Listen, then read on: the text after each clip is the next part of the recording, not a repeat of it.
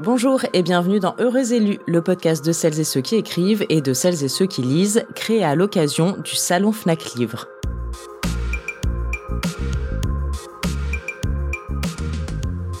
Il ne s'appelle pas George, mais Emmett, et l'histoire ne se déroule pas à Minneapolis, mais à Milwaukee. C'est pourtant bien le meurtre de George Floyd, cet Afro-Américain tué sous le genou d'un policier blanc en 2020, qui a inspiré à Louis-Philippe d'Alembert son dernier livre. Ce livre, c'est Milwaukee Blues, paru aux éditions Sabine Vespizer, l'un des événements de cette rentrée littéraire qui sera présenté au Salon Fnac Livre. Bonjour Louis-Philippe d'Alembert. Bonjour. Vous êtes écrivain, vous êtes né à Port-au-Prince, à Haïti. Vous écrivez en langue française et créole, des romans mais aussi de la poésie. Ici, c'est bien une fiction que vous proposez avec Milwaukee Blues, mais en vous emparant au départ d'un fait d'actualité bien réel. Pourquoi est-ce que vous avez voulu écrire à partir du meurtre de George Floyd aux États-Unis? En fait, il faudrait dire que j'écris à partir de deux meurtres. Il celui de George Floyd qui est le plus récent, dont tout le monde se souvient plus ou moins parce qu'on était tous confinés au moment où c'est arrivé. Ensuite, il y en a eu un en 2014, en juillet 2014, qui était Eric Garner, mort euh, dans les mêmes conditions, et ça a été le premier à prononcer la fameuse phrase qu'on connaît tous aujourd'hui, I can breathe, je ne peux pas respirer. Et déjà, donc, c'était dans quelque part dans un coin de ma tête. En général, j'écris rarement, et à partir d'un seul fait, c'est quelque chose qui va trouver écho en fait dans mes propres réflexions. Et donc depuis 2014 j'y pensais déjà. J'y pensais pour plusieurs raisons. Parce que les États-Unis c'est un, pays que je connais depuis très très longtemps qui me fascine comme beaucoup de gens en même temps c'est un pays fascinant et dérangeant. Mais donc c'est un pays où j'ai de la famille où j'ai des amis où je vais depuis plus d'une trentaine d'années donc il fallait trouver un endroit par où entrer et raconter un petit peu ce pays. Et il se trouve que ça a été ces deux histoires. Et hum, l'histoire de George Floyd, ça a été quelque part la goutte d'eau. Et là, j'ai écrit d'une seule traite en un an ce roman qui était déjà dans ma tête en fait. Pourquoi est-ce un pays dérangeant? À cause de pas mal de choses en fait. Et je dirais même à cause par exemple d'une forme de capitalisme libéral très brutal qui me dérange, le rapport social. Et pour moi qui connais très bien, je dirais, j'ai travaillé, j'ai enseigné à l'université Wisconsin-Milwaukee, par exemple, à Milwaukee.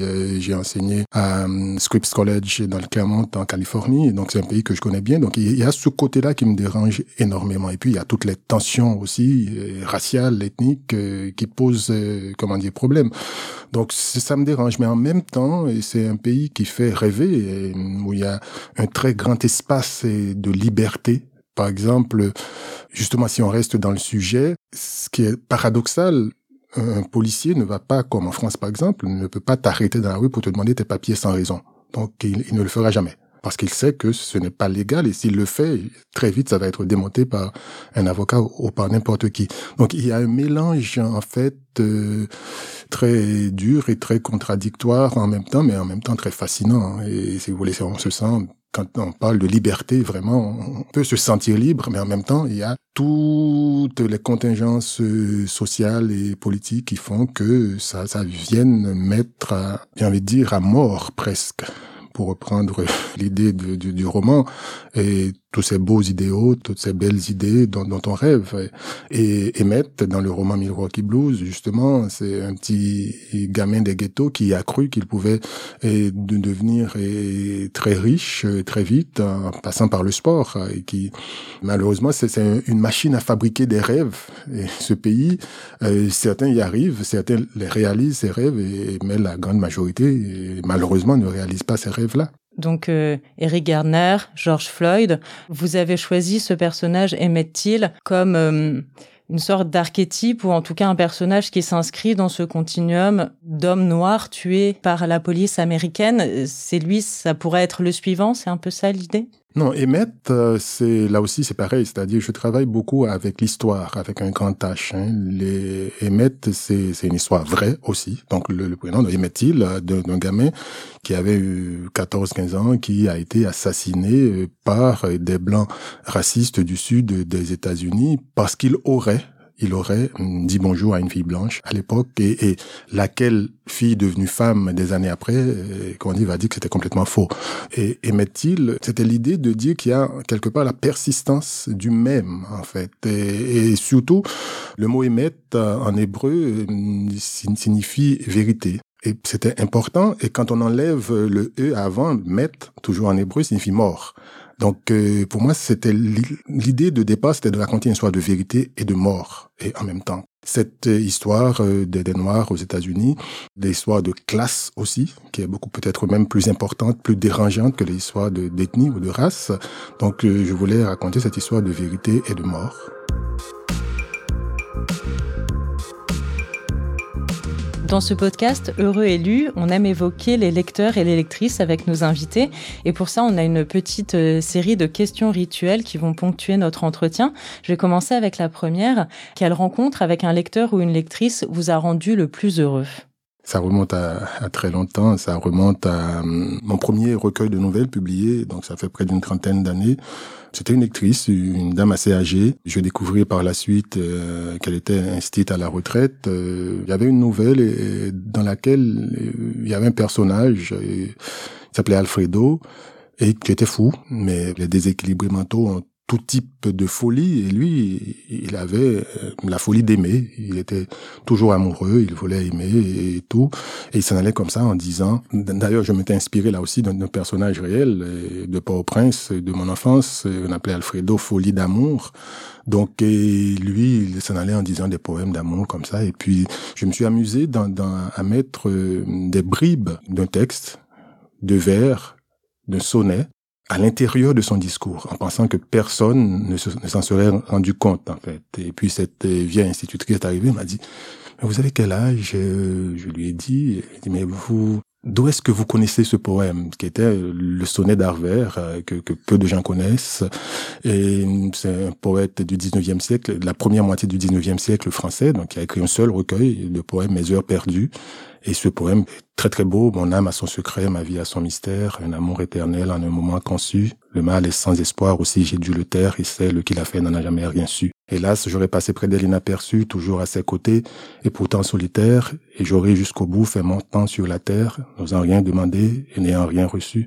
Donc je me suis amusé à mettre des petits bouts de, de texte comme ça, et cette dame s'en était rendue compte, et elle a dit, mais où est-ce que vous avez appris ça? Et donc ça, ça m'a, c'est resté. Et activités d'écrivain, du moins en prose, et là, elle s'en était rendue compte, et c'est resté dans ma tête jusqu'à aujourd'hui, en fait. Alors, je reviens maintenant à Milwaukee Blues et à votre style d'écriture ou à votre à la narration que vous avez choisie. Votre roman est divisé en, deux parties ou en tout cas en deux types de narration. Dans la première, c'est une polyphonie des voix qui parle du passé, de la vie d'Emmett.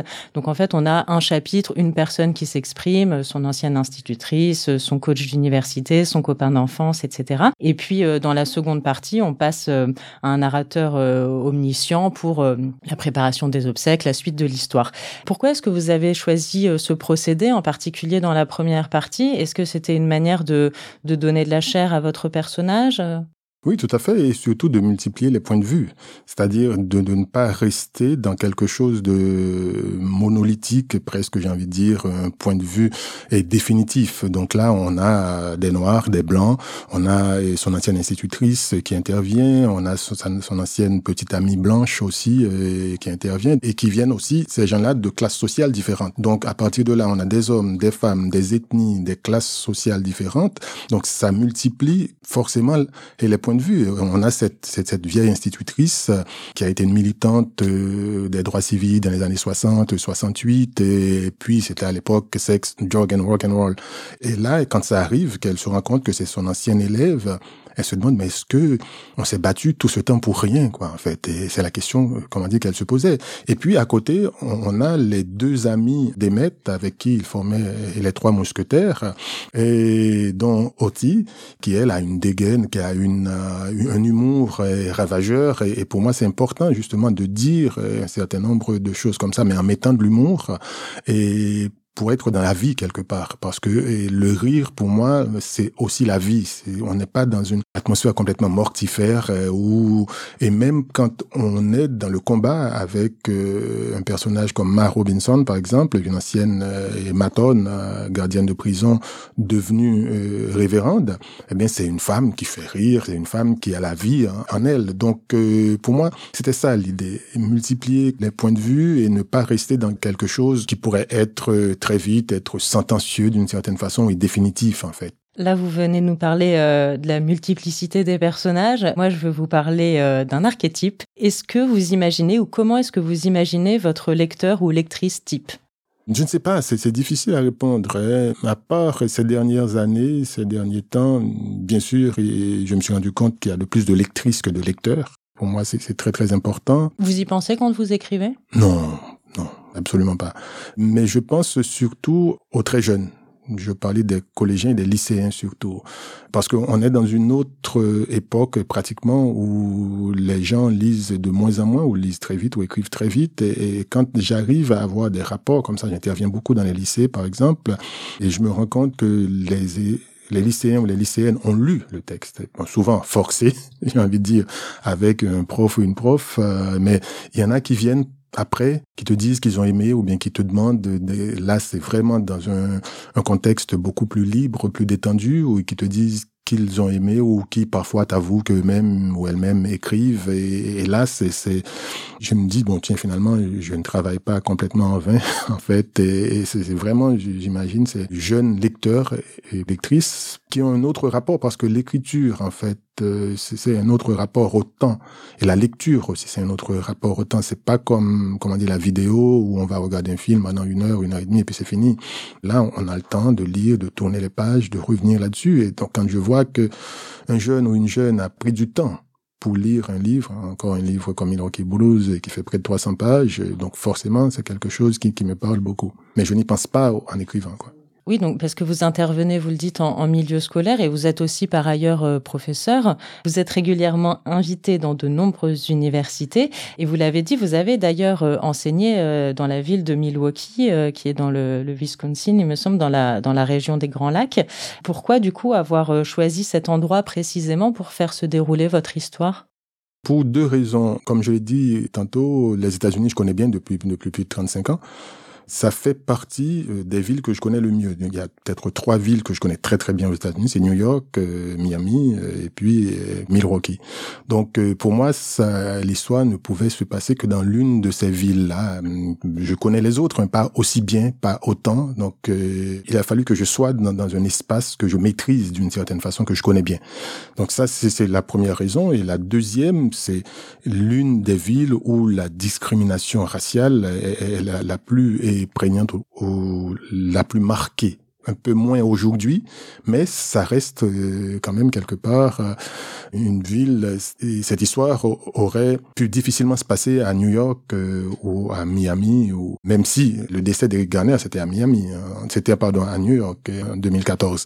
Mais, mais moi j'avais besoin d'une ville petite comme ça pour pouvoir euh, placer, comment dire, mes personnages dans les quartiers que je connais ou des endroits où qui a été marqué aussi cette ville par la désindustrialisation euh, de la fin des années 70 et début années 80 et le quartier Frankenheights où se déroule euh, cette histoire, c'est un quartier justement qui a été typique de de changement de population dans certaines villes aux États-Unis, c'est-à-dire que où la cohabitation entre les ethnies est très très difficile, ou à partir du moment ou un quartier qui est catalogué blanc, il y a quelques noirs qui commencent à arriver et puis les gens commencent à partir au fur et à mesure. Et, Frankenline, c'est justement Frankenline, c'était ça. C'est-à-dire un quartier qui, en, une dizaine d'années, est devenu complètement noir, alors qu'au départ, la majorité était blanche. Donc, euh, j'avais besoin de ces éléments-là pour pouvoir euh, rendre crédible mon histoire, en fait.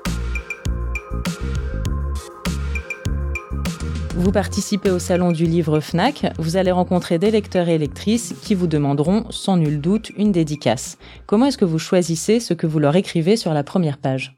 Ça, c'est la question la plus difficile. Encore, euh, j'ai envie de dire de plus en plus Parce que ce qui se passe aujourd'hui avec les réseaux sociaux, autrefois on faisait une dédicace pour quelqu'un, on pouvait mettre euh, la même dédicace à quelqu'un d'autre. Mais aujourd'hui, on fait une dédicace pour quelqu'un, on croit que c'est quelque chose de privé, et puis ça se retrouve, la personne va photographier, ça se retrouve sur les réseaux sociaux.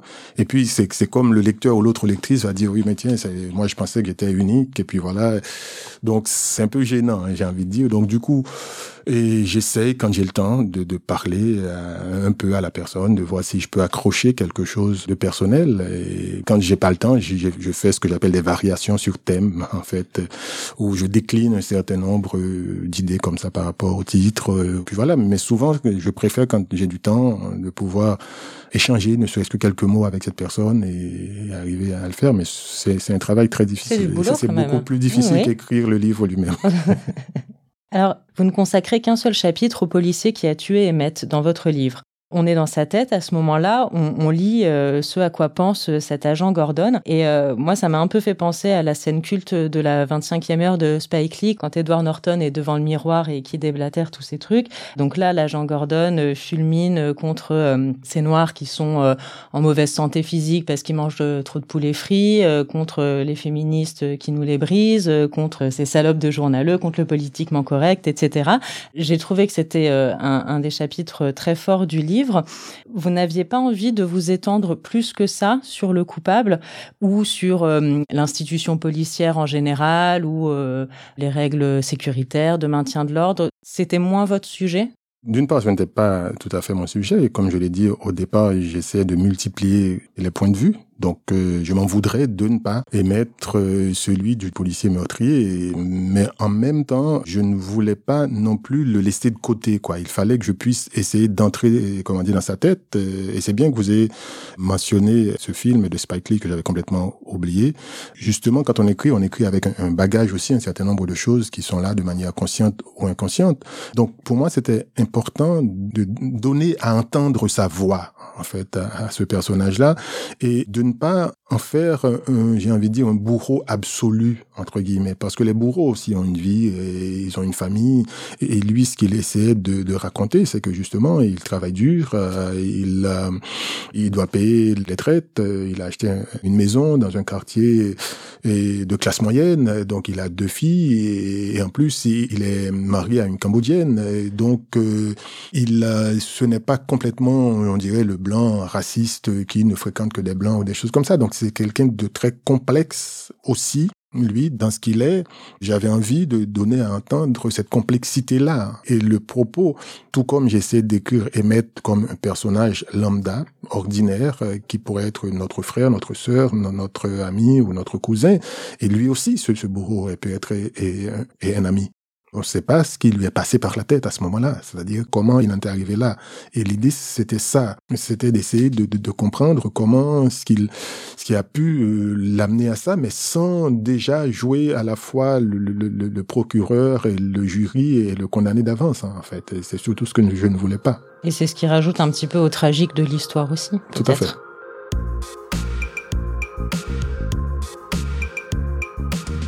Je vais avoir une euh, dernière euh, question rituelle pour vous. Louis-Philippe d'Alembert, mettez-vous dans la peau d'un visiteur. Quel écrivain, vivant ou mort, aimeriez-vous rencontrer dans un salon littéraire et que lui diriez-vous? J'en ai envie de dire deux. Je ne sais pas si j'ai le droit d'ailleurs. Vous pouvez. je dirais Philippe Roth et Toni Morrison.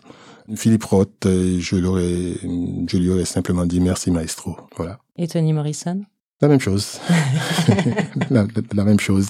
J'ai beaucoup appris de, de, des deux, mais d'une écrivaine comme Toni Morrison, un roman que tout le monde connaît comme Beloved, justement, où, il n'y a pas de personnage à la première et à la troisième personne, comme je fais dans ce roman-là, mais c'est aussi, les points de vue sont très multiples, sont très divers dans ce roman. C'était une dame qui savait ce qu'elle faisait, en fait. Et ce n'est pas par hasard qu'elle a eu le prix Nobel et que Philippe Roth aurait pu l'avoir aussi s'il n'y avait pas eu toutes ces polémiques autour de lui en fait. Merci beaucoup euh, Louis-Philippe d'Alembert d'avoir participé euh, à cet échange. Je rappelle le titre de votre livre, c'est Milwaukee Blues. Alors je crois comprendre qu'en fait il faut prononcer Milwaukee. Oui. C'est ça? Je l'apprends à la fin de l'entretien, c'est bien dommage. C'est paru euh, en cette rentrée de septembre 2021 aux éditions Sabine Wispieser. Retrouvez Heureux élus à l'occasion du salon Fnac Livre à partir du 30 septembre sur laclacfnac.com ou sur votre plateforme de podcast préférée.